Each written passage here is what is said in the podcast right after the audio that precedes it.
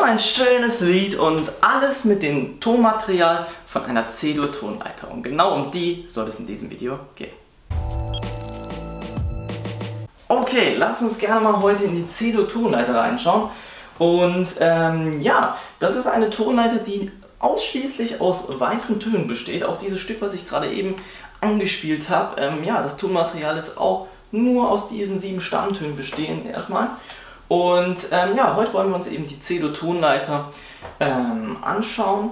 Und ähm, ja, dabei beginnen wir auf dem Ton C. Das wäre der Ton, also man sucht sich immer zwei Gruppe der schwarzen Tasten und dann links daneben ist das C. Also hier zum Beispiel auch zwei, zwei Gruppe der schwarzen Tasten, links daneben das C. Hier auch wäre links daneben das C. Ich mache das mal hier von diesem mittleren C aus. Und dann gehen wir praktisch einfach Ton für Ton ab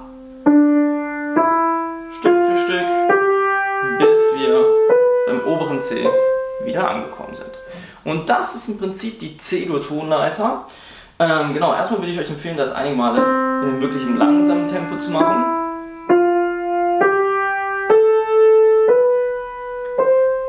Gerne auch mal die Notennamen laut mitsagen. Ich weiß, das macht man generell nicht so gerne, aber es hilft einfach trotzdem.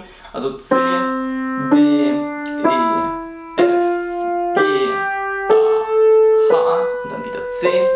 Das Ganze könnt ihr auch gerne abwärts ähm, machen, also C, H, A, G, F, E, D, C. Ihr könnt dann natürlich gerne probieren, ähm, das immer schneller zu spielen, also na, so ungefähr.